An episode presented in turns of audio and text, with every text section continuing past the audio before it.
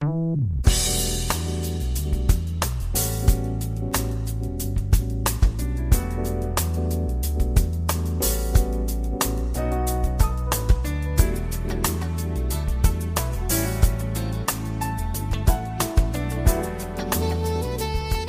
友们，大家好，欢迎来到蔡老师健康讲堂，我是你的好朋友蔡老师。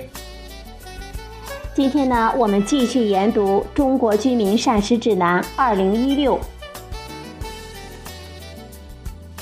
今天的主要内容是《中国居民膳食指南（一般人群膳食指南）》的核心推荐第二条：吃动平衡健康体重的知识链接。在这一部分内容中，一共有几个小问题呢？我看一下，一共有六个小问题。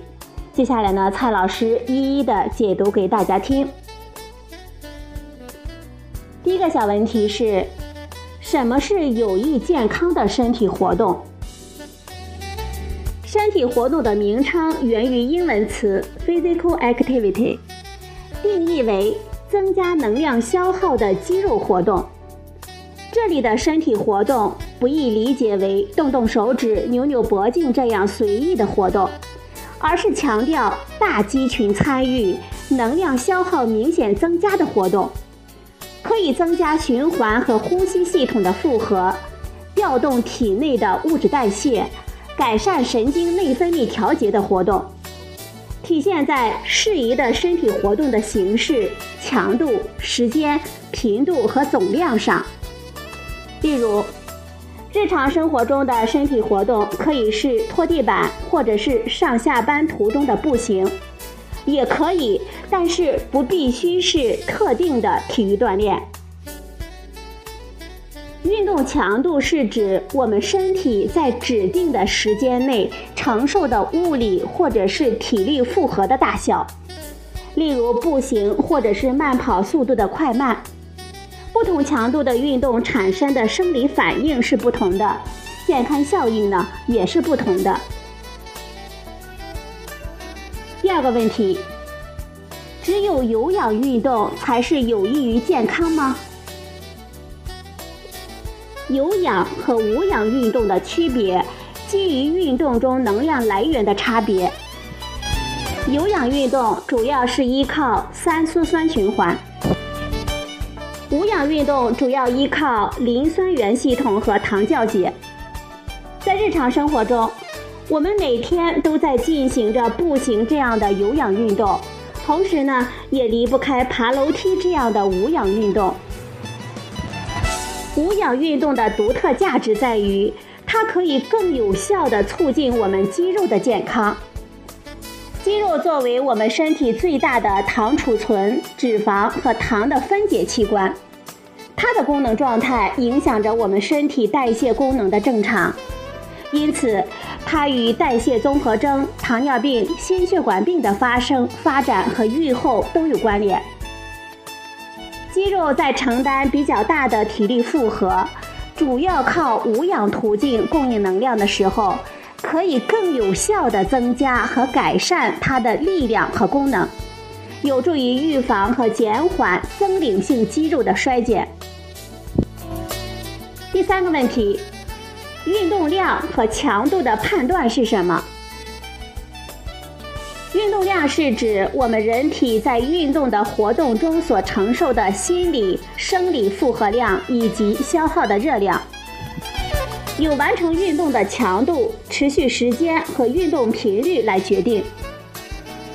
运动强度的判断，运动强度是指运动对我们人体生理刺激的程度，可以用最大吸氧量、代谢当量、心率和自觉疲劳程度来表示。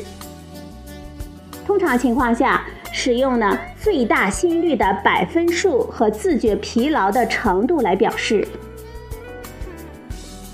低强度的运动，相当于最大心率的百分之四十到百分之六十，自觉的疲劳程度为比较轻，代谢当量呢小于三。强度的运动强度，它相当于最大心率的百分之六十到百分之七十。自觉的疲劳程度为稍累。高强度运动强度，心率呢相当于最大心率的百分数为百分之七十一到百分之八十五，自觉的疲劳程度为累。极高强度的运动强度，心率呢相当于最大心率要大于百分之八十五，自觉的疲劳程度是很累。今天的第四个问题，什么是？经常参与体育锻炼，每周参加体育锻炼或者是活动的频度三次及以上，每次体育锻炼或者是活动持续的时间在三十分钟及以上，每次体育锻炼的运动强度达到中等及以上的人，称为经常参与体育锻炼的人。把运动生活化。不受时间、场地、环境、气候等客观条件的影响，可以在日常的生活中随时随地的开展，把运动呢变为经常性。第五个问题，我们看一下能量的消耗。能量的消耗主要是三个主要方面，只有运动消耗是可以自我控制的。第一个方面，基础代谢。基础代谢是维持我们人体最基本生命活动所必需的能量消耗，是我们人体能量消耗的主要部分，约占人体总能量消耗的百分之六十到百分之七十。础代谢的定义为经过十到十二个小时的空腹和良好的睡眠。轻型仰卧，恒温条件下一般是二十二到二十六摄氏度，无任何身体活动和紧张的思维活动，全身肌肉放松的时候所需要的能量消耗。这个时候，机体处于维持最基本的生命活动状态，能量消耗仅用于维持我们的体温、心跳、呼吸。各器官组织和细胞功能等等最基本的生命活动，基础代谢的水平用基础代谢率来表示，指人体处于基础代谢的状态下，每小时每千克体重的能量消耗。能量消耗的第二个方面是身体活动，除基础代谢外。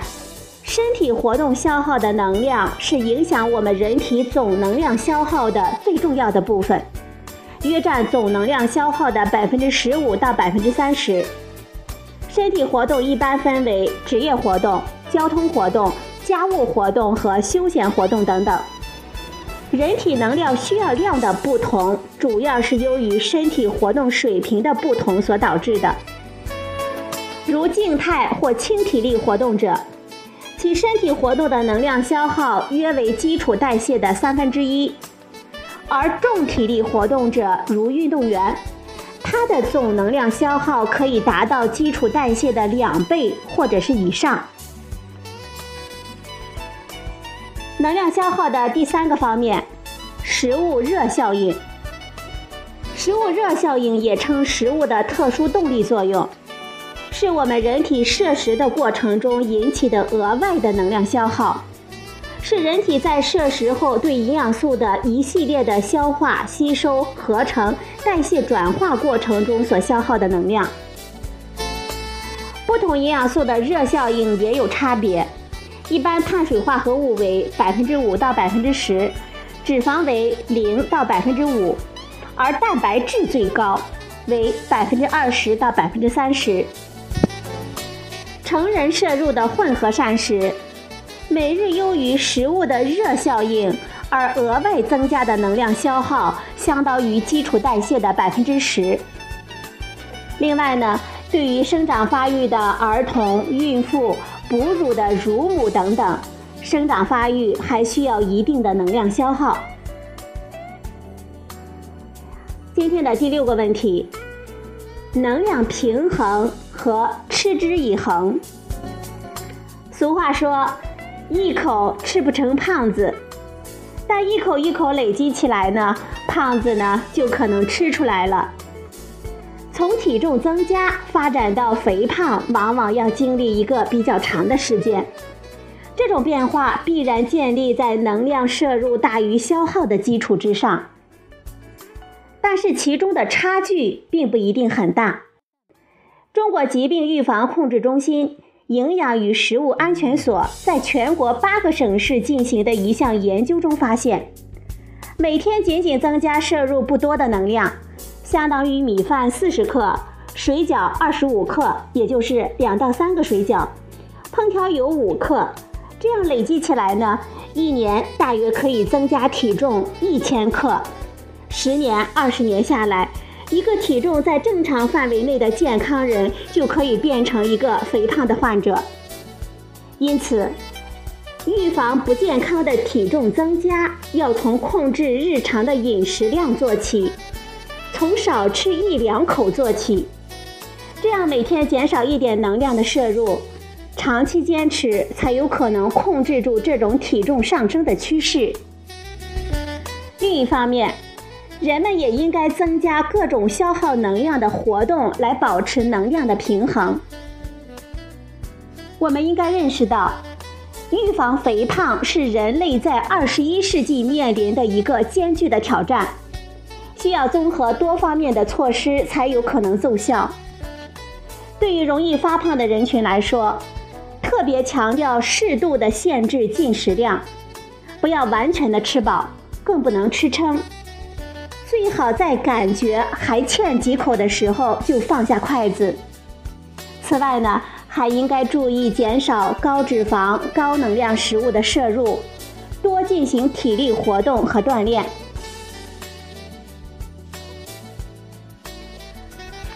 好了，朋友们，今天呢，蔡老师给大家讲了吃动平衡健康体重的知识链接部分，一共有六个小问题。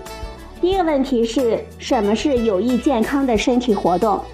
第二个问题是只有有氧运动才是有益于健康的运动吗？第三个问题是运动量和强度的判断是什么样的？第四个问题，什么是经常？参与体育锻炼。第五个问题，能量消耗的三个方面。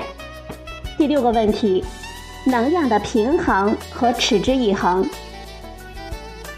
今天的节目呢就到这里，谢谢您的收听，我们明天再会。